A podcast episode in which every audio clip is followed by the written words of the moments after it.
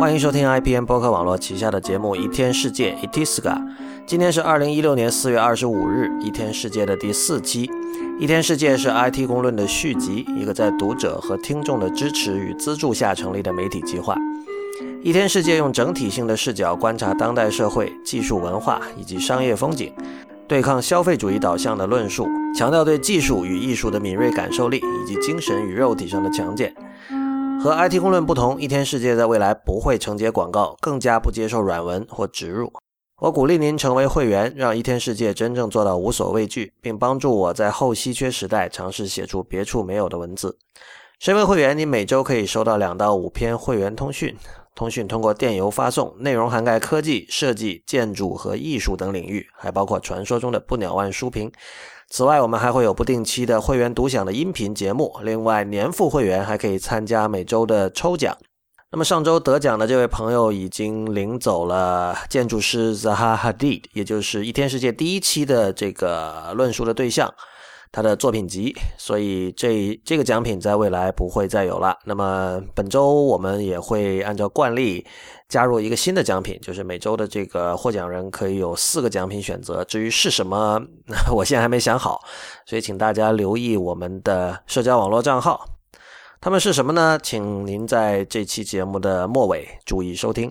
如果您对会员计划感兴趣，请访问一天世界点 net 斜杠 member 一天世界点 net。斜杠 m e m b e r，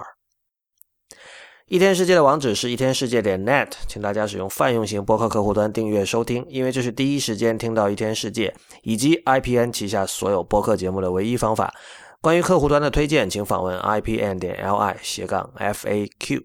此外，我也鼓励您访问一天世界的博客，博客的地址是 blog 点一天世界点 net，b l o g 点一天世界点 n e t。按照惯例，我们在节目开始之前做一下听众反馈啊。上周播出之后呢，有很多朋友来信提到说，其实像 iTunes 还有很多我们常用的音频播放软件是有自带 EQ 以及这个音量平衡的功能的。谢谢这些朋友。那这里要特别提到的是一位叫阿鲁卡多的朋友，呃，他是在自己的博客 Sound Within，就是 Sound 呃 W I T H 点 I N。呃，是一个叫做“声音中介”的博客，上面写了一篇文章作为对我的回应。呃，文章的题目叫《响度流媒体和其他》，我会把这篇文章的链接放到本期的这个网站上，请大家注意查看。呃，这篇文章前面有相当多的部分，其实不太适合在节目里用呃音频的方式读出来。我们还我还是推荐大家去直接看这篇文章。呃，但是我想对其中的某一段，呃。做一个回应，就是这个倒数第二段，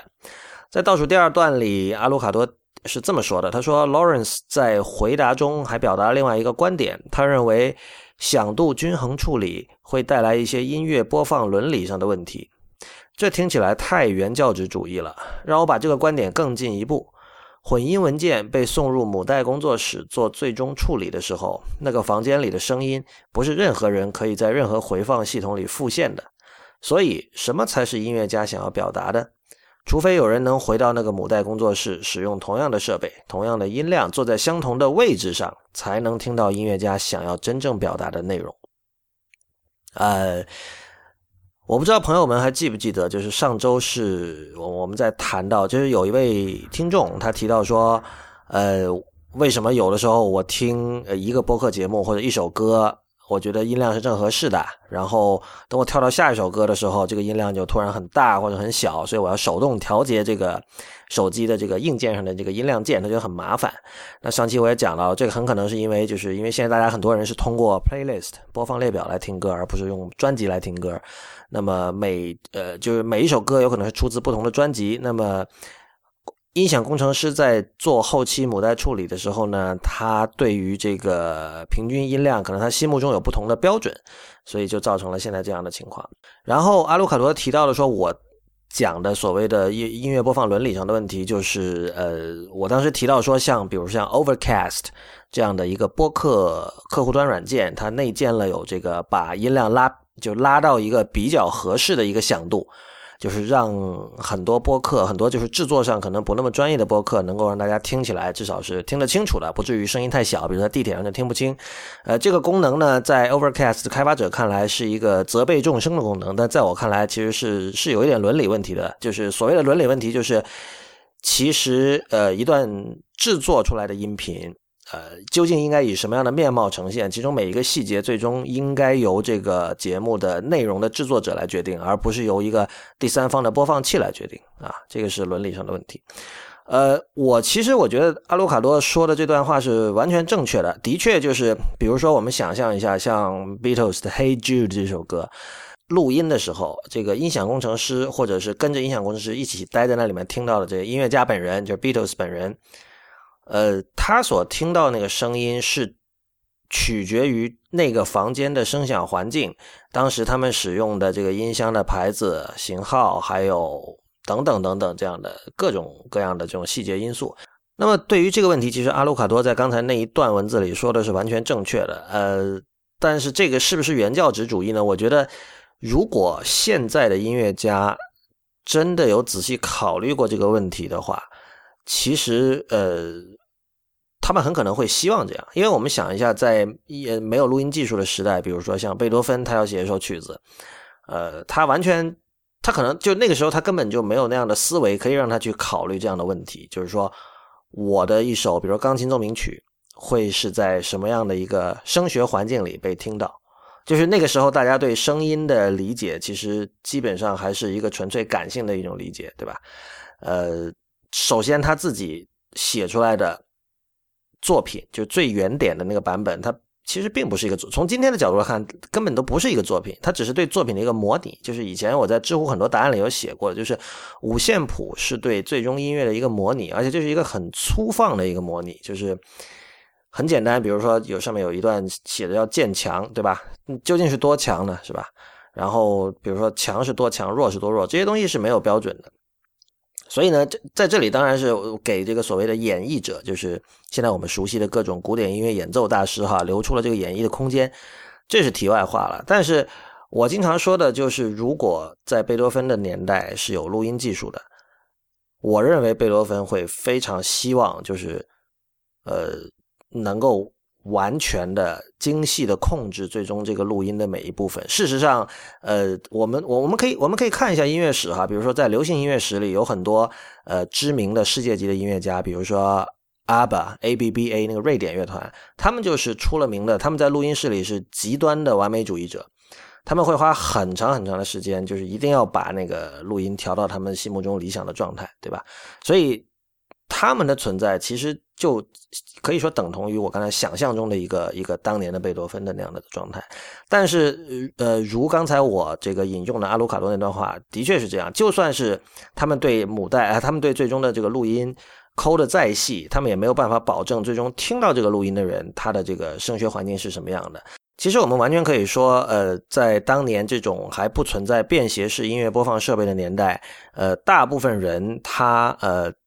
在自己的家里听音乐的时候，那个环境是比现在，比如说你戴着耳塞机在公共交通工具上听音乐那个环境是更接近一个录音室的一个状态。虽然它仍然无法复现原始的那个录音室，对吧？呃，那接下来会怎么走呢？我我不知道，我我不知道现在的这个 VR 的潮流会不会对这件事情在未来产生一定的影响。就是如果 VR 在未来的五到十年内发生了一些我们现在想不到的变化，哈。有可能可以使人类在呃任任意的空间，能够尽可能的复现音乐史呃就是最初的那个录音室的那个声学环境。呃，有可能比如说某一个唱片公司突然觉得这是一件可以去 market 可以去营销的事情，对吧？这可以是一个卖点。就像我们知道这个。呃，录音技术上就是录录音史上其实有很多这样的时间点了。我记得九十年代末的时候，那个呃，DG 公司开始推那个所谓的四 D 录音技术，现在没什么人提了。但当时就是大家看到哦，这是四 D 的，应该是不错的吧？就有很多人会去因为这个去买那唱片嘛。所以未来如果说呃，因为我们知道 VR 技术除了这个它是视听整一整套视听语言嘛，除了视觉上的整个三百六十度的环回的这个视觉影像之外，它在这个声音其实是。制造、营造这种真实的 VR 感觉的非常重要的一个工具，所以未来有可能这个呃听觉技术，呃，随着这个 VR 的这个潮流，可以产生一些就是 paradigm shift 级别的新的发展。那么，如果这种发展被某一些这个商家看中，然后把它作为一种新的点打出来，这个点就是说，哦，你看我们现在有有这样的一种技术，可以让我们完全的复现一个音乐家在录音室里听这首歌的那个环境，对吧？比如说你的口号可以叫，呃，像这个原作者像谁，像像 Beatles 听 Beatles 一样的去听 Beatles，然后。那个时候可能我们买过的经典专辑就要重新再买一遍，我不知道哈。所以就在那样的一种情况，可能就是我刚才提到这种伦理上的问题就就不会存在了，因为就是说大家已经公认的就是说我们知道那那个原点，就所谓一首曲子、一首音乐作品的原始版本 （canonical version），就是最最公认最经典的版本，在那个时候才真正的会成为决定版。好的，那么今天的这期一天世界，我们请来了一位新的嘉宾，呃，这是一位字体设计师。很多人可能已经在网上，比如在知乎，还有其他的一些地方看过他写的文章。呃，更多的人可能在不知情的情况下已经用过，或者至少是见过他所做的字体。呃，我们欢迎厉向成先生。嗯哈喽，大家好，我是厉向成。你跟大家介绍一下自己吧，就是你现在正在做什么样的事情？嗯，我是可以说是一名字体设计师吧。然后之前这么多年以来，一直是自己在做一些研究。然后从去年开始，成立了一家公司，开始正式的做这个计算机字体这方面的事情。啊，我觉得这个介绍非常的准确啊，就是尤其你提到研究这一点。你知道我现在想到你的时候，我一开始我我的第一印象是什么吗？嗯，您说。就是你在网上，呃，主要就知乎懒的知乎上写文章和写答案的时候的你的特殊的标点符号的用法，这个呀，对我我不我觉得我觉得这个其实呃虽然是一个小细节，它很能说明你的，就你你哪怕在我认识的各种跟字体就从事跟字体相关的行业，像设计师，还要做排版，还有等等的人里也是非常特别的。我觉得这个你你可能需要跟大家介绍一下。我知道你以前在知乎上回答过，呃，我简单。说明一下，就是立向成他在网上写东西的时候，就是比如写中文，他在里面用的是半角的标点符号。就一般来说，我们会中文我们用全角嘛，逗号、句号，你想想句号呢，自然就是中文的句号是一个圈，而不是英文的一个点。但是立向成在中文里用的全是半角的，而且就是比如说他的句号是英文那种句号，就是一个点。那么我记得你当时是有解释过为什么要这么做的，呃，不妨跟我们的听众再分享一下。嗯，对，这个当因为当时也是有很多人都奇怪，甚至是质疑这件事情。对我，然后知乎上有一个专专门发了这个问题，就是好像是专门针对我问的，是吧？对，然后我就 OK，因为只有你这样嘛。好像，哎，我还真没注意过这个事情。不过反正我的原因呢，是因为我觉得中文的这个符号嘛，它大陆的标准，它不是。这个标标点是占跟汉字一样的一个方格子，然后但是标点本身呢，它其实是位于这个格子的左侧，等于是右半部分是空着的嘛，这样是制造出来一个空间，把这个。前两段这个一段话的两部分分开，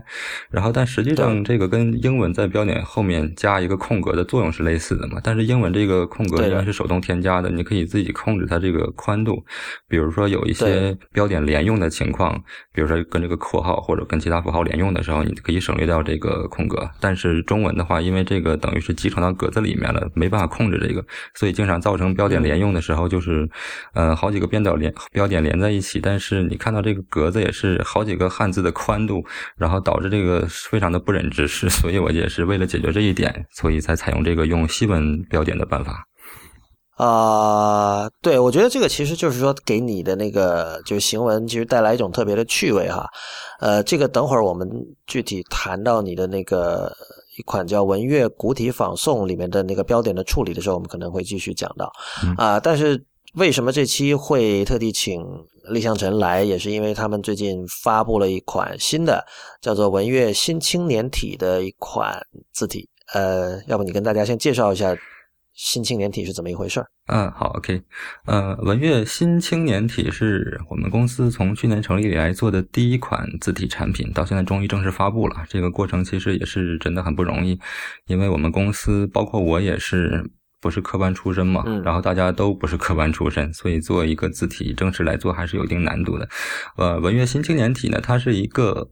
嗯，等于是继承了我一贯以来的这个风格吧。像我之前我都是做一些这种偏古体的字体，然后但是呢，像之前做的古体仿宋这款字体呢，的确是非常虽然是我很喜欢的一个字体，它是复刻自的这个矩阵仿宋，可能有些朋友知道这个东西。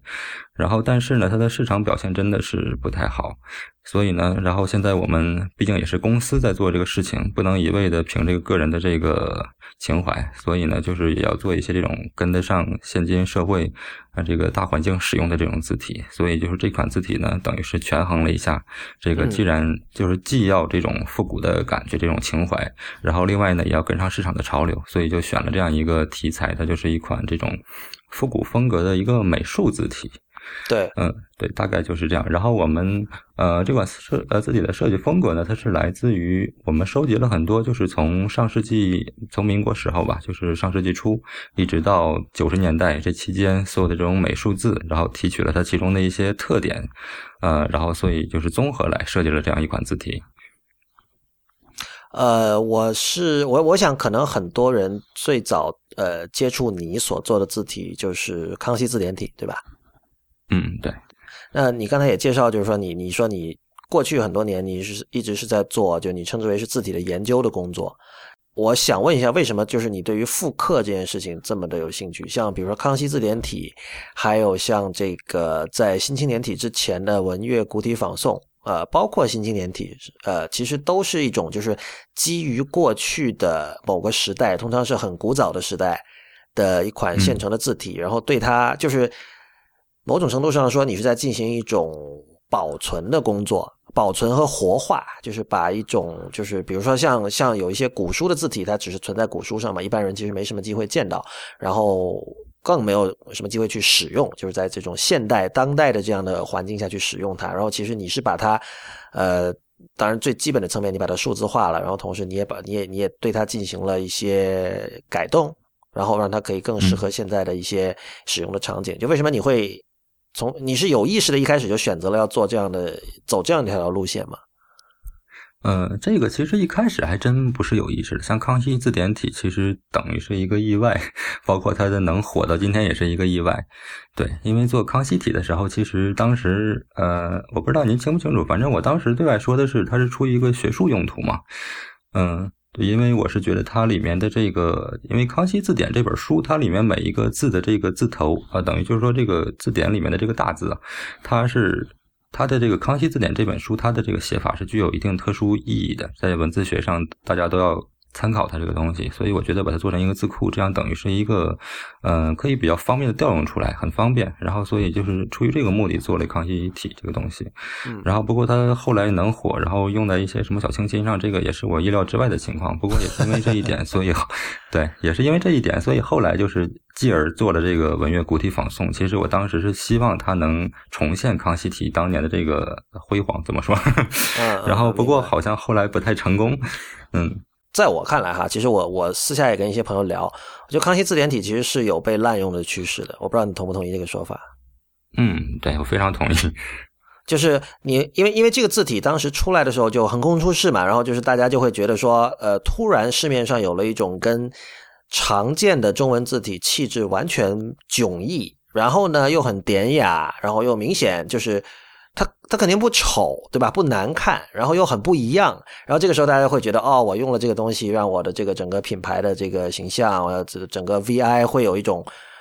脱胎换骨的一种气质，然后现在我我然后接着我们就会发现，就是各种各样的品牌和使用场景，设计师都在选用这款字体，也不管就是它跟当时的语境或者那个内容是不是的，是不是配合。我我是注意到这样一种现象。嗯，对对，你说的这个是事实。的确，我也是，其实很反感一些滥用的情况。其实很多人他，呃，特别是用在一些书籍这类的情况吧，因为有很多，比如说做那种画册呀，包括就是特别是给一些这个书画家做的这种画册，还有一些就是这种影印，就是过去的这种画册的这种这种图书，它的封面一般就是会用一种。假如说没有抗议体之前，他们可能会用一个普通的粗宋体，然后把它做一些斑驳的效果出来，然后就是为了表达这样一种 做旧，做旧就是。对，像之前那个在呃书展上经常能看到这类的书，然后而且大部分都特别丑，然后所以康熙体出来以后，我觉得有一些人他可能是觉得，哎，终于有这么一款破破烂烂的字体，终于可以不用再自己做旧了，我觉得这个挺省事儿的，可能他们出于这样一种呃这种情况会使用这个字体，然后另外一些呢，可能也是因为早些年的确没有这种复刻字体的，就是课本字体，所以康熙体算是第一款这样的字体吧，所以可能影响比较大，嗯。你刚刚讲这个，我想到就是历史上其实有不少类似的例子，就是你刚才我我是说，你康熙字典体在就是按照你的说法是意外走红之后，然后你为了延续它的成功，你做了一个其实气质上类似，整个就是怎么说啊，哲学和方法论上都类似的一个文乐古体仿宋，然后发现并没有能够复制那个成功。这个我其实马上想到是音乐史上，像那 King Crimson 的第一张专辑，然后做完就是很很火嘛，然后后来他就做了第二张叫那个 In the Wake of Poseidon，然后就整个结构跟第一张是就几乎是一样的，但是就没有火。这样的例子很多了。然后所以所以你现在等于说按照你开始的介绍，新青年体是更多是一个就至少和前两款字体比是更多的是一个市场导向的字体。嗯，对，包括您刚才说到这个，其实就是呃复制前面的成功，但是失败这种例子。然后刚才我忘了说了一点，其实我也是从康熙体和古体仿宋发现的一点，就是古体仿宋不火的原因，还有一个呢，是因为它不够粗。这个的确是一个事实，虽然说起来觉得很搞笑，因为在康熙体嘛，它大部分是用在广告标题、包装这一类的用途上。然后呢，古体仿宋虽然也是一款古体的字体，而且从风格上来讲更优美，然后细节其实也更好，但是它不火，就是因为它不够粗，用在广告上不够醒目。所以这次我们做的这个新青年体呢，是一款比较粗的字体，所以正好把这一点找补回来了。呃，这里是不是有个概念要厘清一下？就是你这几款字体都不是能够用来做正文使用的，对吧？嗯，也不见得，其实，嗯，主要还是看怎么用吧。像前些天我们发布了有一轮的样章，嗯，不知道您看过没有？就是关于其中就是用这个新青年体吧，因为它模仿了一些其他品牌的这个广告，然后比如说像我看了，对，比如像匡威啊，然后耐克呀，这个什么北面这类的品牌的它这个广告，然后其中呢其实也有一些小字，然后不过下面好像的确有一些评论说这个字体在小字下看起来这个辨识性不是很好。样章问题我们可以等会儿再说。我刚才问的其实是指就是字库的那个字数的全不全的问题啊。这一点，这一点其实我们现在做字体呢，是按照新的这个国家颁布的通用规范汉字表来做。它这个汉字表呢，一共是。八千多个字，然后分为三个呃三个字面，我们是按照前两个字面来做，因为后一个字面其实大部分的字都不是特别常用了。然后在前两个字面的基础上呢，前两个字面一共是六千五百个字，在这基础上呢，我们就增补了一百多个字左右，所以它应该还算是比较实用的，就是新的这款字体。当然，你自己也是说新青年体是一款美术字体了，美术黑体，你是这么说的，所以就是可能本身它的设计上也并不是为这种正文阅读来使用的。但是按照你刚才说的这种字库的这个完整度，其实是可以应付大部分的日常书写的，你是这个意思是吧？嗯，对，但是的确呢，因为我们是在这样一个新的国家标准啊，不是国标，它是一个这个这个国务院颁布的这样一个文件，是在这样这么一个新的这个字符集的基础上，然后并且我们自己做了一些修改，然后所以这个字符集究竟有呃好不好用，然后的确还有待市场检验，然后所以我们最近呢也是根据一些这个实际的使用者，也就是设计师啊，然后跟他们，然后先给了一些设计师让他们来试用这个东西，看看是否会的确有一些缺字，然后如果有缺字的。我们近期会把这个更正一下。OK，整个新青年体一共做了多久？新青年体是从去年嗯八月份吧，公司成立的。然后当时最早公司只有我和另外一个创始人，呃，后来到现在公司一共是有八个人。在这期间，嗯，就是从当时一直做到今年的过年这段时间吧，大概就是这么半年。哦，那很快啊。嗯，所以这里其实涉及一个问题了，就是说我我也是想请您给听众介绍一下你们设计字体的一个过程，因为可能有些人知道，就中文字体的设计是非常耗时间的。就是如果比如说我我指的是，如果你要从头设计一款，比如说我现在要设计一款新的黑体，或者是一款新的宋体，像可能大家比较熟悉的，像以前那个 Adobe 的这个思源黑体啊。这个我们以前在 IT 公论有讨论过啊，还有像更早的像信黑体啊等等这些，都是花了很长很长的时间做的，而且很多时候是像 Adobe 这样的这个巨头企业呃牵头才能够做的一件事情。而你们是一家创业公司，然后你们居然在半年时间就完成了一整套字体，所以可能很多人内心会有个问号，是怎么做到的？那我想，这可能跟你们本身、你们的工作方式是，呃，还有你们设计，就是你们这个字体的设计方式本身就跟，这不是从零开始的一个过程，所以可不可以跟大家介绍一下？嗯，其实说到这一点啊，上次有其他字体公司的人过来，然后还跟我们说问了多长做多长时间，然后我们说做了半年，他说啊这么慢，然后我们三个月做完了，然后所以我们也挺吃惊的，因为不同的公司它的确它的方法是不一样的，像然后方正或者汉仪这样的公司呢，首先它是有一套成熟的这个部件库，可以用来拼这个部件。啊，当然也得手动拼，但是它有一套这个现成的这种等于是一个方法论嘛，然后就是利用现有就是模块化，某种程度上模块化了。对对，首先是模块化，然后另外是在这模块化的基础上呢，它又有很多数值，比如说一个部件放在哪哪个字里面，然后它的宽度具体是多少什么的，这样都已经设置的很详细了，所以按照这样一个模板来做，它其实就省了很多事儿。然后，而且他们有一些这种比较高级的工具呢，可以就是更节省时间。然后，像我们现在就是用一些这种通用的软件，而且大部分软件都是针对西文设计的嘛，所以的确是不是特别好用。我们现在的设计方法呢，其实无非就是说先。呃，可能跟其他公司这也差不多，就是先做一百来个字，看看效果好不好。如果 OK，那就继续下去。然后呢，呃，根据设计师他的个人的习惯不同吧，可能用 AI 来做，也可能用 FontLab 这类的软件来做。然后最后呢，呃，做到一千个字左右以后，就可以把这些部件进行拆分了，然后用这些部件再来拼出其他的字，大概就是这样。OK，嗯，但是我其实刚才那个问题是说，因为你你的所有字体都是基于一款古体。进行的一种再演绎，嗯，所以你是怎么一开始，比如说，呃，你你也提到，你说你没有参考那个一九一五年的《新青年》这本杂志上面的“新青年”这三个字，以及之后的很多二十世纪的中国的各种美术字，那你们是怎么把这些呃现成的字体的这种风格，把它嫁接到你你就是最终文乐的这套《新青年》体里面来的呢？嗯，这一点嘛，其实这款字体它的这个最初的设计不是我来做的，是我们公司其他人来做的。然后这个项目也是他提出的，所以这一点他具体最开始怎么想的我不太清楚。但是我们觉得他这个设计的这一套这个东西很棒，所以就是把它定为最这个正式的一个项目来做了。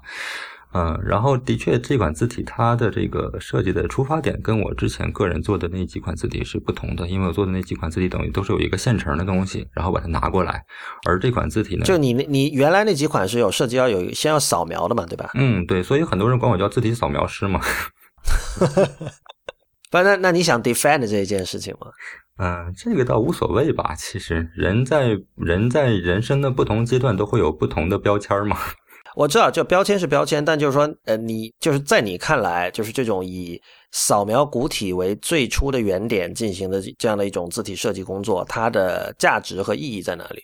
它的价值其实这个也是根据不同的字体，呃，也不同吧。像刚才说康熙体，它其实本身是出于一个学术用途嘛。然后像古体仿宋呢，它的开发目的就是像刚才说的是为了复制这个成功，但是并不成功。嗯。那么像现在这个新青年体呢，它其实也是最主要的是一个市场导向的，为了追求这样一种风格。然后所以不同的字体呢，它其实没法一概而论。对。所以这里其实有一种一拍即合的呃一种怎么说啊感觉吧，就是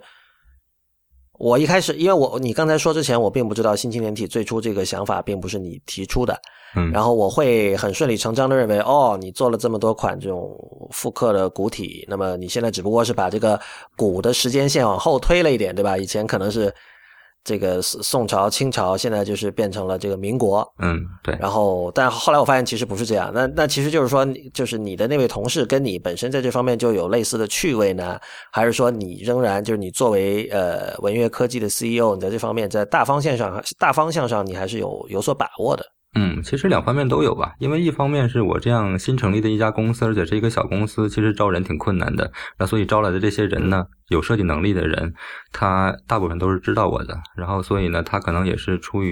就是觉得我的这个三观跟他的三观比较接近吧。然后所以才加入到我这边来。所以做的东西，然后包括这个就是想法或者说理想吧，其实差不多的。然后另外一方面呢，我也是因为觉得这个公司要延续。我以前的这种风格嘛，或者说是这种调性更合适。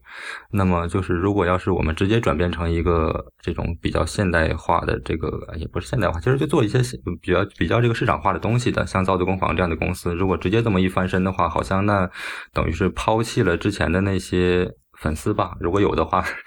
对，所以我觉得这样呃肯定是有的。对我明白你意思，感觉这样是非常不合适的一个行为。就像微软它这个 Windows Phone 这种，把我们其实我也是第一个用卢美八百的这个人哈，等于说被我把我们都抛弃了，感觉真的很不好受。对，所以就 是，所以为了避免这种情况呢，其实我也是觉得，嗯，要延续以前的调性，而且这个调性这东西呢，其实也是经过市场检验的。包括像康熙体，它这个之所以这么火，虽然也有时间的关系，但是的确也是跟它本身的风格有很大的关系。因为近些年来也非常流行这种复古的这种古早味的东西嘛。对。我其实有一个问题，就是我在呃，刚刚刚才我们谈到样章哈，我们现在可以来说一下这个样章，就是呃，立项成为了向大家说明一点，就是说，虽然《新青年》是一个民国时期的杂志，但是这这款字体虽然也有参考呃那个《新青年》当时的那种字的那个样子，但是。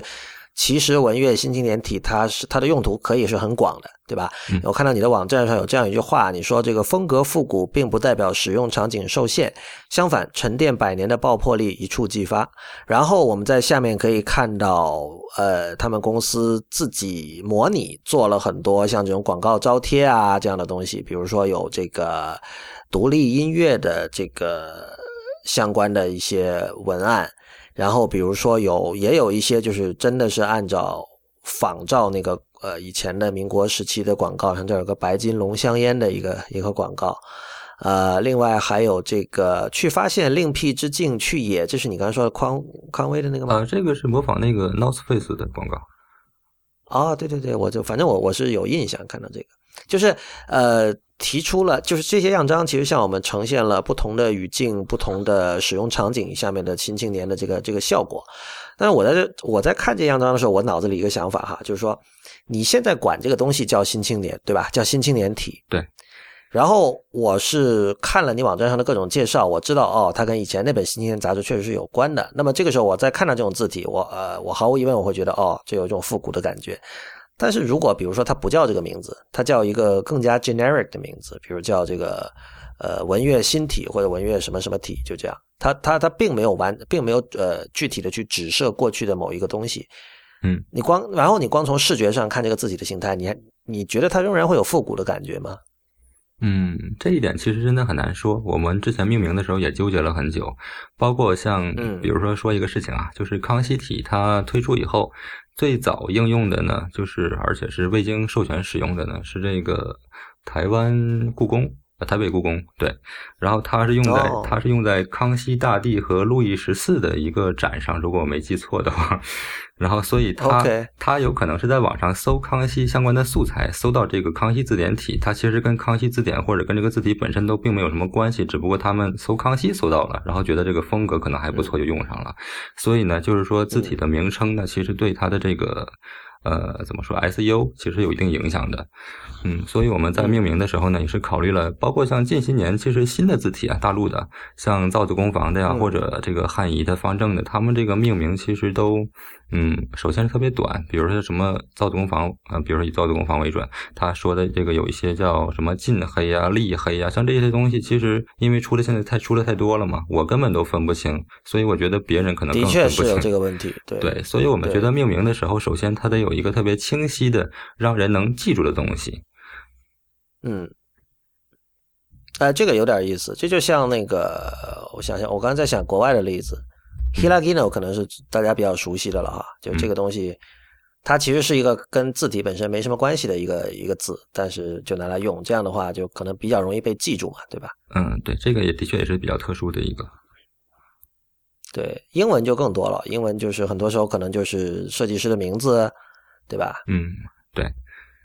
像有一些不好记的，比如说像日本有一些这个新黑什么，感觉好像有好几家公司都有叫新黑的东西，包括大陆也有。对，像这种名字，其实我觉得都并不是很合适，而且跟我们的这个产品理念也是不是很贴合。对我刚才之所以问到这个，就是说如果它不叫新青年，还会不会有复古的感觉？就是其实这里是想探讨，就是一个东西的。提法或者它的名称和人们对这个东西的认知之间的一种关系，因为我觉得这个这个影响是其实是非常直接的。嗯，对，就是如果你告诉别人这个是呃康熙体或者新青年体，这个这个会已经就是在他们脑子里种下了一个种子。嗯，就是他首先他的脑子就进入了说哦，这是一个复古字体这样的一种一种模式。然后呢，我我也看到你们在这个宣传的时候，包括你自己在知乎专栏也有写一篇文章，就是你们跟《奇葩说》这个综艺节目的合作。嗯，对。然后我就在看这个，你给了几张截图嘛，在这个截图上，比如说有呃前面是前前景是高晓松，然后背景有一些这种插画。然后在这个插画上打着这个“文苑新青年体”的这样的几个字，然后我就在想哈，就是去看这些综艺节目的人，他们在多大程度上会意识到这是一种特殊的、包含了某种复古趣味的，然后是认真的做出来的这样的一款字体呢？还是说他们会会觉得这就是？呃，比如说这个为叫什么，他们这叫包装是吧？在这个综艺节目这里边，就给这个节目做包装的、做后期的那些视频制作人弄出来的一个东西。我觉得这点为什么重要呢？就是因为，因为其实你做的事情，在某种程度上，你也一直是在呃推动中国的民众以及设计师社社群，包括甲方对于字体的这种意识嘛。呃，一方面就是有这个购买正版的意识，这个当然不用说了。另外一点就是说。可能我觉得就是字体这个行业要发展，就是我们得有这样一种意识，就知道它是一个作品，就某种字体是属于谁的，或者是属于是哪个公司的，就是有这样一种去去 identify 某一个字体的这个创作上的所属权这样的一种意识。但是我不禁觉得，就是说，在一个综艺节目里啊，这样的字体有可能在这方面，就是这种这种 ownership 会会会丧失掉。我不知道你是怎么看待这个问题。嗯，其实我觉得这个观众吧，他应该对这个东西并没有什么太大的感觉，包括节目组也是。对啊，对，因为我们刚授权给奇葩说的时候呢，他其实那个第一期可能用的比较匆忙嘛，只是用在片头的一个这个这个应该是提前做好的那么一个东西上面。然后另外从大概是从这个授权以后的第三期开始吧，然后才开始用的比较多了，然后包括也用的比较用心了。所以我觉得节目组他对对这个东西应该是也是有一定的这个需要探索的时间。他一开始可能能看到觉得你这也是跟其他美术字体可能没什么太大区别，然后包括他可能甚至是对一个。对字完全没有感觉的人，这就更可怕了。然后，所以呢，他可能用了一段时间以后，发现这个字，哎，的确是它有一些它特殊的这个这个东西在里面。然后，他应该怎么去用？所以这。这一点我觉得应该是需要一个时间来探索，包括因为命名的这个原因嘛。之前我们内部也讨论过，觉得新青年体这个东西啊，主要是我觉得新青年体这个东西可能是让人太容易想到某个东西了，并不是那么合适。其实我更对对对，其实我更倾向于起一个那种比较普适性的一个名字，不容易那么想到一个特定的东西的。然后，但是呢，他们坚持说这样的话呢，应该是能让人想到一个固定的东西，其实更好。然后，所以我们也是这个讨论了很久，不过最后觉得还是这样，这个名字。比较有特点嘛？我觉得，我觉得，如果是用那种让人想到明确的、固定的一个东西的那种命名法，就会其实它会让这个字体的应用范围变窄吧。嗯，这个嘛，其实还真的不好说。比如像康熙字典这个，对，还是拿这个举例子，虽然有点烦。对，康熙字典这个东西，像刚才说的，最早呢，它是被用在这个跟康熙有关的东西上，然后包括或者跟一些康熙字典有关的东西上。然后后来呢，好像不知道什么时候就开始被用在一些，首先是跟音乐，对我观察到的是跟音乐有关的，用在一些这个，比如说当时这个虾米有一个这个 banner 上写的叫什么“东迎来风”，然后用这个字体。OK，对，然后后来再有一些就是像微博上，比如说那个有一些这个漫画家呀，他做这个微博的这种条漫，还有一些这个 GIF 的这个动画，他会用这个字体来表达一种情绪。包括像奇葩说这个，其实用我们的字体，它也是在表达一种情绪。它针对这个不同的，比如说有一些这个名言金句啊，或者说一些什么啊，反正就不同的场景，它都会用不同的字体来表达这个情绪。嗯。我觉得现在是这样，就是说，就是在在国内，就当一个甲方他要选用一个字体的时候，其实这里很缺乏一种甲乙双方能够有共识的一套语言系统。嗯，就是说，很多时候甲方那边他就会觉得说，我需要一个不一样的字体，但是光是不一样，这个其实说了等于没说，就是它可以包含的范畴会非常的广。可能这也是为什么，就是当出现了康熙字典体这样一个明显是不一样的字体的时候，大家就会一窝蜂的去用，因为就是由于不一样是他们能够掌握的唯一的语汇，在沟通的时候，这就导致说，因为你我们知道，就比如说像在我们谈论英文字体的时候，会有什么这个 modernist 这样的风格，对吧？然后会有可能更加 humanist 这样的风格，有各种各样的这样这样的这样的词汇，然后这种词汇其实是在设计师。和使用字体的人之间是有一定的共识的，嗯，就比如说甲方可能会说，我需我我希望有一个更加人文感的，就更加 humanist 这样的字体。这这时候双方都知道大家说的是什么，但是在国内的话，可能就是呃情况是在慢慢的改善，但目前为止，就是哪怕是有心并且愿意花钱去在字体上进行投资的人，可能他暂时都没有一套。特别好的语汇，让他来告诉设计师，呃，字体设计师，我究竟需要一种什么样的感觉？你你有同感吗？嗯，对，因为大陆这边的确，它也是这个怎么说，整体的这个字体其实审美的水平都比较低，包括这个相关的知识也是。很多时候，其实这个客户的话，或者是老板，他能弄明白这个黑体和宋体的区别就已经不错了。对，所以很多时候的确很难表达。嗯像特别是像我们新出的这个新青年体，它是这样一个复古的美术字体。其实这个说法本身也很别扭，因为之前大陆的这种美术字体都是美术字体这东西嘛，当然都是诞生于这个当下的环境的东西，它不会有什么复古的美术字体这种东西产生。像现在就是在今天看来，这种复古的。美术字体，比如说像这个八九十年代出的这个汉真广标，现在其实用的比较少了，但是前些年真的很火这个东西。嗯，在现在看来应该算是复古的了，因为它的那种风格已经过去了。所以像现在用的一些，比如说方正正黑这种东西，是现在当下比较流行的这种美术字体。所以就是之前我就个人觉得，可能并没有这种复古的美术字体啊。当然，我指的是电脑字体啊，并不是这种美术画报这种字体。所以应该是没有这种东西的，所以我们这个嗯。定义起来的确也比较困难，所以就是当时为什么做了那么多的样章，是为了给这个大家，特别是设计师来说明我们这个东西。首先呢，你不要看到名字就联想到它是特别老的一个东西，它并不是那么老，用在一些新东西上也是可以的。但是呢，它并不是这样一个，也并不是这样一个特别新的，就是跟造图工坊很类似这样的一个东西，它还是有我们自己的这个调性在里面的。所以做了很多样章，希望大家就是仔细看了以后，个人对这个有一个什么感觉，然后再让再去使用，这样比较好。嗯，你们未来就是因为现在这个你们是四月才发布的这个文乐新青年体嘛？嗯，未来有什么？就我知道字体在设计完了之后，并不是工作就结束了，它接下来有很多，就是用软件工程的说法，有很多迭代，就很多要不停的要推出新的版本，呃，增加新的 feature 这样的事情都要继续去做。呃，这方面的计划能不能跟大家分享一下？嗯，对，这款字体其实。呃，现在发布的这是比较粗的一个字重嘛。其实我们本来是希望做一个家族字重的，就是从粗到细。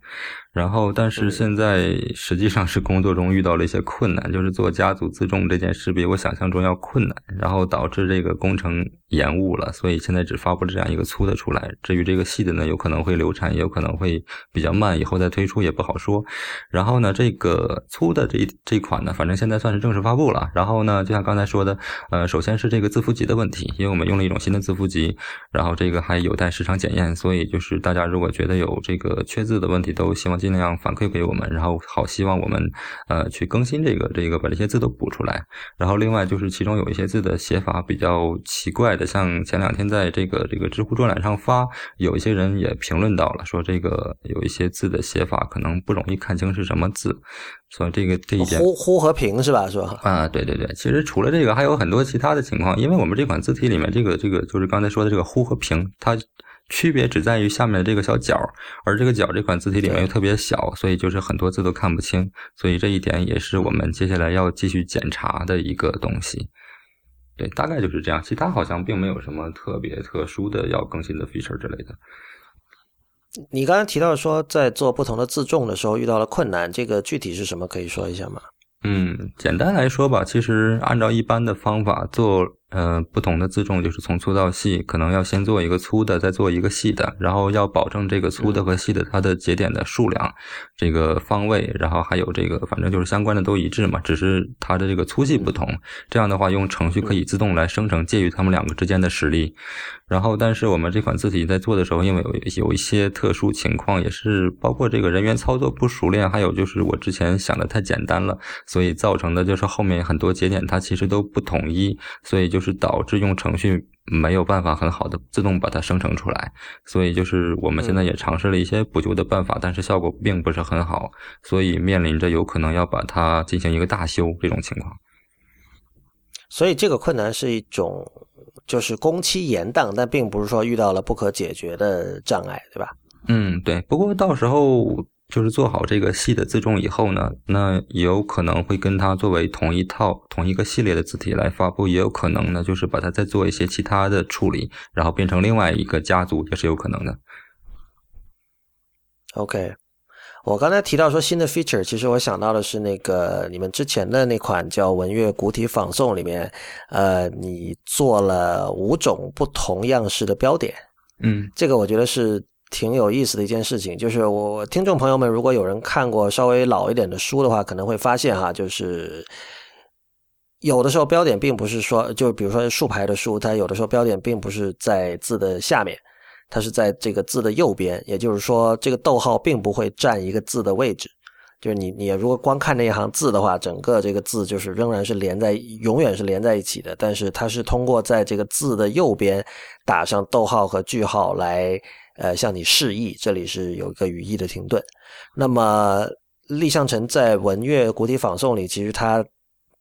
利用一些 Open Type 的字体的特性，实现了这一点，是吧？嗯，对，可以这样说。其实这个东西就是刚才讲到的这个标点，其实我们是称之为行内标点和行外标点啊，因为它在行内的话是占一个格子的，在行外的话它就是不占空间的嘛。呃，是对这一点，其实因为之前主要还是因为我是一个个人，所以做这些研究，它其实占用时间啊或者什么其实都无所谓，等于是一个兴趣嘛。嗯，做这个东西的初衷其实是一开始在做康熙。体的时候，因为这款字体本来就是一个这个纯的一个古体的东西嘛，然后当时跟一些这个。呃，学者吧，比如说这个就是这个文字学方面的这些人呢，然后交流，然后他们大部分都对这种古书是比较有兴趣和感觉的嘛。他们就觉得说做这个字体的时候呢，可以做一些这种呃不一样的东西进去，就是不要光对局限于把这个字显示出来就好了。其实也要做一些排版方面的东西，包括像这个字体实际出来以后呢，其实有很多人来问我一些使用方面的情况，大部分都是关于排版的。然后所以就说这些用这种字体的这些人呢，的确是有这这种需求。所以我当时也是看。到这种这种需求，然后我就尝试着用这个 OpenType 的这个 feature 去实现它，然后最后发现呢，的确是可行的。所以最早是在康熙体里面做了这样一个东西，但是当时做的比较粗糙。包括这个标点符号，其实说白了也是从别的字体里拷贝过来的，并不是我自己设的，只不过是找了一个这种比较合适的，然后放在里面了。然后，所以后来做这个文乐国体仿宋的时候呢，其实我觉得就是这个，因为当时也是个人做的这个字体嘛，然后所以我觉得可以把这个当时这个比较好的特性保留下来，然后并且这个继续就是把它呃。发扬光大了一下，所以就是，呃，国际仿宋里面一共用了五种不同的这种标点，就是比如说大家在 InDesign 里面排版的时候，可以自由选择的这个标点样式，可以实现不同的这个模仿古书的这种效果。嗯，对我其实个人对这个很感兴趣，就是我我更希望看到它在呃普通的现代的正文字体里得到应用，就是并不是把它虽然这些这个标点的用法目呃。从现代人的观点来看，它确实是跟古代的古书的排版是紧密联系在一起的。但是，就是事实上，我觉得，比如说，为什么我们在一本现代的爱情小说里不能在，或者说在某些片段里不能采用这样的做法？我们不能，为什么我们不能把标点放到右边？就是哪怕只是为了为了增加变化，为了某种特殊的趣味，对吧？我觉得这都是可以可以去实验的事情。嗯，对。不过这一点的话，我好像之前听有人说，在这个正规的出版物上面，如果用这些不合标准的字啊或者标点啊这一类东西，好像是不是会受到限制？这个您有了解吗？呃，这个东西就是呃，这个东西其实是有松动的空间的，就是当然就是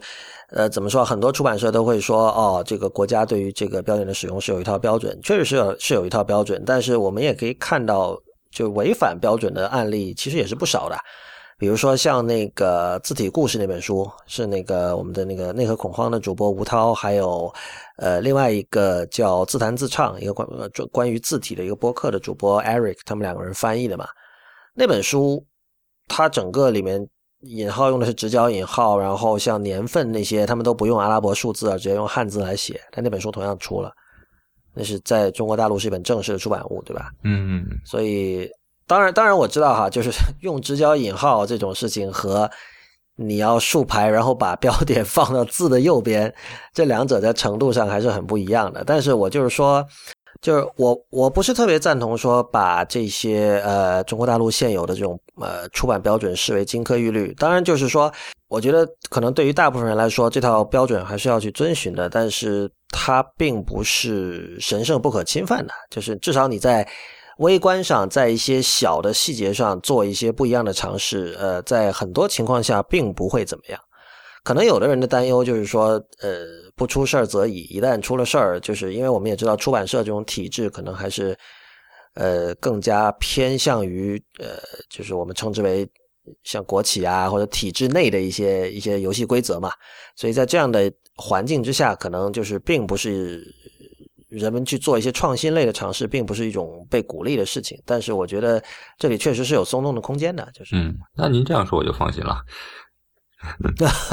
好吧，呃，我们来说一下授权的问题哈。就是康熙字典体是当年应该是被盗版的很厉害，对吧？嗯，对。就这个盗版，我觉得还是要跟大家解释一下，就是说，呃，未必是说有人把这个字体复制过去牟利或者怎么样，而是说。很多人就是搜一下，像你刚才说台湾那边也有是吧？就是说他可能要做一个跟康熙有关的事情，他就搜康熙，然后看到这个字体说，哎，这个不错是吧？然后乍一看这个气质上也很吻合。然后呃，由于很多人其实他头脑里并没有说这个字体使用是要获取授权，而且有可能要付费这样的观念，他就其实是很 innocent 的，他也不是说刻意要去偷谁的东西，我要盗版或者怎么样，但是他就觉得哦，这不是可以下载吗？那我们就下载来用。结果就造成了事实上的侵权这样的一种事情。那么我看到你这次这个文乐新青年体的授权方式其实还挺有趣的，就是第一，呃，你当然有给大家用这个有有这个试用啦，就是你可以在付费购买之前先呃自己下载这个试用版来体会一下是什么感觉。但是你的这个下载的方式我觉得很特殊，就是。你是要别人先去通过扫码关注你们的微信公众号，然后在这个公众号里，你们会呃可以让用户去点，比如说这个自己的名字，点了之后呃会自动发一个下载密码给用户，然后这个下载密码其实是百度云网盘的一个下载密码，就是你用它对应的你去那个网址上就可以去下载这款字体的试用版。为什么要采取这样一个方式？听起来似乎比较麻烦。嗯，这一点其实，呃，我们之前也犹豫过，但是这个是是现在被方正和汉仪也所采用的办法，所以我们觉得应该是没什么问题的。对，首首先呢，是因为我们之前没有公众号嘛，现在开始做了一个公众号，肯定希望大家尽量的来关注，所以用这种办法，从今天来看，的确是对这个这个。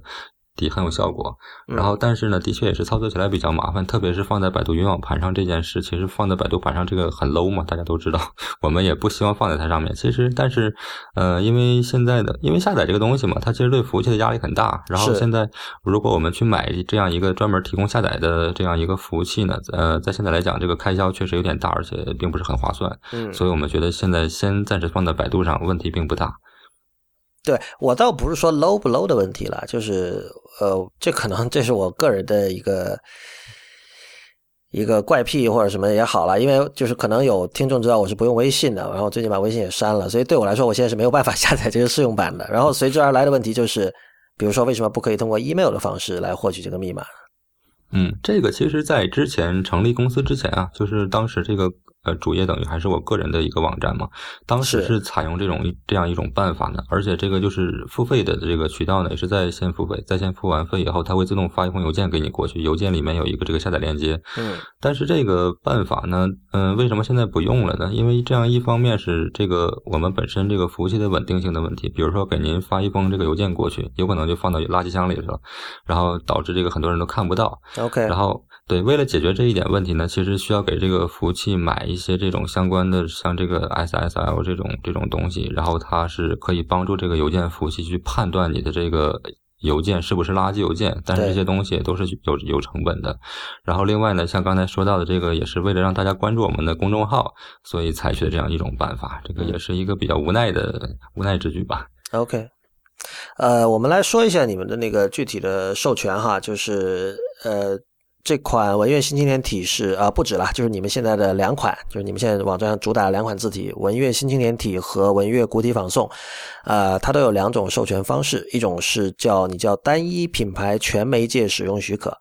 那么它是分成一年、三年和终生，就是永久性的。呃，价格分别是三千九百八十八、七千九百八十八和三万块钱，也就是三万块钱可以永远的用下去，对吧？嗯，呃，这是针对某一个品牌，然后你这个品牌买了之后，你可以在你的任何，比如说易拉宝出版物，对吧？包括呃电子的，比如你要做个 App，可能里里面要用都是没问题的。呃，还有一种授权方式叫你叫单一作品使用许可，那么这下面又分为了出版物、呃会议展览活动宣传品、平面视频广告，还有企业品牌名称，包括像电影、电视剧、游戏呃这些作品的使用等等。然后呃这一块的许可全部都是永久性的，然后。像出版物就比较便宜啦，是六百块钱人民币。然后里面最贵的是电影、电视剧和游戏作品的多方面应用，那这个是两万块钱。呃，这这样的一种定价方式背后的考虑是怎么样的？嗯，因为这个第一种授权就是这个单一品牌，这个它其实之前我们是叫全项授权，也就是说你的公司一旦买了以后呢，就是基本上所有的地方都可以用，嗯但是这个是按年付费的。然后下面这个按作品的呢，它就是按单一的作品，比如说这个图书就是每个 ISBN 六百块钱这样来算。，OK，对我们呃也是考虑到，其实首先吧是这个作品这一类的东西，你没有办法按年去管它要钱，是吧？对，对，但是呢，这个如果要是所有的东西，呃，都这个一次性付费的话，那这样要价肯定就特别高了。然后，特别是有一些这种小公司啊，它付不起这个费用，所以呢，必须呢还得保持这个按年付费的这样的一种这种授权的模式。所以呢，就造成了现在有这两块儿作品呢，就是按照一次性来付费，然后这个其他的公司这些别的这种日常的用途呢，就是按照这种按年付费。嗯。但是你其实还是提供了一个就是三万块钱就终生使用这样的一个一个定价。对，这个其实也是呢，就是公司呢，虽然名义上是按年付费，但是实际上呢，公司它不可能年年都用到这同一款字体嘛，除非它是用在一个企业的 VI 上面，对吧？对对，然后比如说它的设计师呢，可能是今年是做某一系列的广告用到这个字体了，然后他觉得买一年没什么问题，但是第二年呢，很可能就不再用了，或者呢，他第二年实际上还在用，但是呢，你。不知道，就是我们作为这个这个自己开发者来讲，并不知道他第二年还用不用这个东西了。对，除非除非我们把所有的这个客户名单挨个儿查一遍，他所有的这个广告啊什么乱七八糟的东西都挨个儿查一遍，这个根本就不太现实。对，所以就是企业你第二年指望着他去续费，这个本来就是不太现实的一件事情。嗯所以就是提供了这样一个呃永久授权，因为有一些企业他平常跟我们打交道的，的确也有一些人问，然后他们担心就是第二年这个自己这个这个续费的情况处理不好，比如说他有可能继续还在用，然后呢这个老板的确也是比较这个在乎版权的人，嗯，但是呢他觉得可能怕这个呃员工执行不力，然后忘了续费或者怎么样的，他希望买一个一次性的授权，这样大家心里都踏实嘛。嗯，对，所以就是提供了这样三档的选择。所以一年和三年的那种就是自动续呃不是自动续费，就是需要去不断的续费的这种，其实是有一点防君子不防小人的意思在里边，对吧？对，就是他如果第二年继续用，然后他不续费，你也没办法。嗯，对，因为这个举证起来就很麻烦了嘛。对对对，是的。也就是说，其实这个定价的整个模式是有改进的空间的，可以这么说吧？嗯，因为定价这个呃定价就是或者说授权这件事吧，其实大家这个整个行业里面，大家一直都在讨论。但是比如说像早先吧，这个大家的定价都是基本上都是不公开透明的，嗯，然后基本上就是按人看人下菜。然后比如说看到一个大企业像万达这样的，可能不得要几十万，对，然后看到一个小企业，可能有的时候甚至免费就给他了。像这样其实很不公平。嗯但是从另外一方面来讲呢，你管大企业和小企业都要同样的价钱，其实有的时候也是不公平的。对的，所以很难解决这个矛盾。像现在我呢，其实我们等于是把一部分的价格给给列出来了，但是另外还有一些，因为实际情况肯定各种各样嘛，你不可能都涵涵盖到，对，所以实际上呢，就是我们把一些常用的领域给这个列出来了，但是一些别的这个不同的领域呢，也是还可以看情况，然后来给它一个合适的价格。嗯，那我想问一下，大厂是怎么做的？比如像方正和汉仪他们这方面是怎么做的？嗯，这个因为我也说实话不太了解，但是方正和汉仪他们现在应该也是有一个公开的价格表的，但是具体执行起来是什么情况，我就不太清楚了。嗯，对，因为字体的使用确实是一个很复杂的事儿，对吧？它的使用场景非常的多，然后使用的呃环境，还有这个具体的呃用法，就怎么用，用多久，是吧？呃，是要一直的用下去，还是说是一次性的？这些都不一而足吧。所以确实可能不就是那种一刀切式的定价，还真的不太容易设计，是吧？对对，但是如果要是真把这个东西做成像个税计算器那样一个复杂的东西，感觉也并不是很好用。所以我们觉得现在还是采用这种，呃，就是半把它列出来，然后另外一半就是靠这个我们自己去判断，这样其实也还比较合适，在现阶段来讲。嗯，然后我有的像，比如像 Adobe 这种，它不是收购了那个 Typekit 嘛？嗯然后他们的那种思路其实就是通过某一种类型的云端 DRM 来实现这样的这个收费以及控制了，对吧？嗯，对，就等于说你是得有一个账号系，它有一个账号系统，对吧？你得登录那个你的 Adobe ID，然后他们的服务器那边会检查说，哦，你买了哪些字体的授权，哪些仍然还是在这个有效期内的，对吧？然后如果不行的话，呃，当然它那个呃 Typekit 主要是 Web Font 啦，在网页上用的，但是就是它是通过一种呃在云端的一种检测来确定你现在是不是还有使用某个字体的权利。嗯你觉得这个这个是一种就是你们未来会考虑的一种方向吗？嗯，它的这个模式其实具体的我不太清楚啊，因为感觉是针对个人的吧？怎么来讲呢？这个东西，因为你看它是基于某每一台计算机来检测你这个有没有这个授权，对吧？对对，但是实际上，这个授权的主体呢，就是国外的情况不太清楚，但国内的情况，它这个授权的主体是针对这家公司嘛，嗯，所以它这个公司里面这些员工的账户，它是关联在一家公司名下呢，还是怎么去处理这个问题呢？呃，对这个这个，当然我觉得我觉得这倒不是太大的问题了，就是说可能比如说就公司有一个专门的账户开一个，或者是比如说公司老板自己的个人账户，这个这个我觉得是呃甲方那边可以去考虑的。嗯，说到这个吧，其实我们也在考虑另外一种，就是呃更适合中国国情的一种情况吧，嗯，就是说提供一个打包授权。比如说我们公司现在一共有一百款字体，假如说以后，嗯、现在有一百款字体，然后呢，我们就提供一个打包授权，然后呢，这个打包授权呢可以是永久的，也可以是这个按年付费的，当然这这个价格会不同嘛。但是你买了这个打包授权以后呢，就是这一百款字体，包括以后可能新出的字体，你都可以随便用，然后就不用管哪一款字体有没有授权这种情况了。其实我觉得这个应该更可行一些。这就相当于是一个文乐科技大全集这样的感觉，对吧？嗯，对，像森泽的话，好像有一个什么 passport 什么东西，但是它具体是更接近于我说的这个呢，还是更接近于 Typekit 那个，我不是特别清楚。但是这种模式应该是差不多。嗯，我看到你你的这个关于这个授权的，这里有一句话哈，网站上写着说，为促进版权环境的发展，主动购买使用许可的客户可享有超惠价格。这个很有趣的一句话，就是说，主动购买使用许可，难道购买使用许可不都是主动吗？嗯、这个不好说呀，也有一些客户，比如说像之前的话，嗯、有些客户他就是未经授权使用了嘛，然后你去找他，这个时候其实等于就是维权了。但是大部分时候呢，为了不撕破脸皮，所以就是好还还得好好跟他说，就说你补一个授权，对吧？嗯，所以就产生了主动授权和补一个授权这两种情况。所以现在呢，就是把这个更加这个就是把它分分化一些，就是这个正常授权呢，就是给你一个优惠价，其实优惠价就正常价。然后呢，如果你要是不按 如果你要是不主动购买的话，那就是一个原价。原价其实就跟这个电商做促销的时候，先把这个价格拉高，然后这样就是一个原价。但是这个价格呢，就等于是一个维权的价格了，就是一个罚金了，等于说。对对，肯定得有一定惩罚性嘛，要不然你这个 大家都做好人的话，你这个事情就没法做下去了。对，我觉得你你你整个就是现在这个呃做这个风格就是很。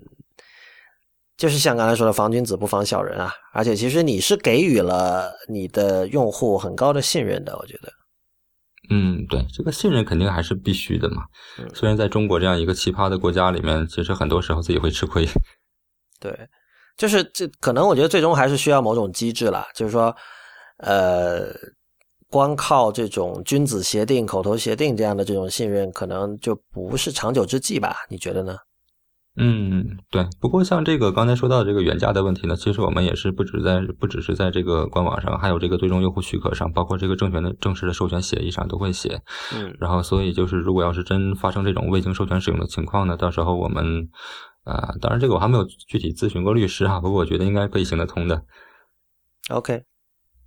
你们，我注意到你们除了做这个这两款字体，还有其他的字体设计以外，你们其实还有提供字体咨询服务。呃，具体而言是你们在这个网站上有一栏叫做企业定制化服务。那么，如果大家点进去看，会看到文悦科技是有给锤子科技的手机，Smartisan 的手机来提供字体咨询的。就是这一块的业务是目前占你们公司整个业务的比重是多少？嗯，这一块儿其实说实话，就是我个人在做，因为我个人是负责字体技术方面的嘛。现在公司其他人其实都是字体设计师。哦，对，锤子这边的情况其实就是之前梁海介绍给那给介绍给方池的，然后当时吓唬了他一通，说这个你们的字体环境什么不健康啊，怎么怎么样的。对，然后。对，然后方池那边他的确也有这种需求，因为其实不不论是设计师也好，还是工程师也好，对于字体这个东西，它其实都是一像一个黑盒一样，然后你可能是跟他打交道，然后你能调用一些它的这个 API，通过这个 API 调用一些它里面的东西出来，但是它具体里面这些东西你想更改它，或者是你想弄清楚它是个什么情况，其实是搞不清楚的。对，所以就这种时候就需要这种。对字体比较懂的，像这个国外可能比较成熟，他会称之为这个字体工程师啊，嗯，去解决这些问题。所以像锤子那边呢，呃，就是或者说所有的安卓手机吧，打个比方，比如说你换了，比如说你自己换了一个这个非原厂的一个字体，然后你就发现这个字体这个这个每一行显示的这个位置跟原厂字体就不同了，比如说它偏上了或者偏下了，甚至下面切掉了一条，这个我们一般叫切角。像这种问题，其实在我们来看都是很容易解决的问题，但是在工程师和设计师来讲，他们可能这个。就没办法解决了，所以就是需要我们给他们一些协助。嗯，对，这个这个，但是这个就是目前来说，客户可能主要是 Android 的厂商，对吧？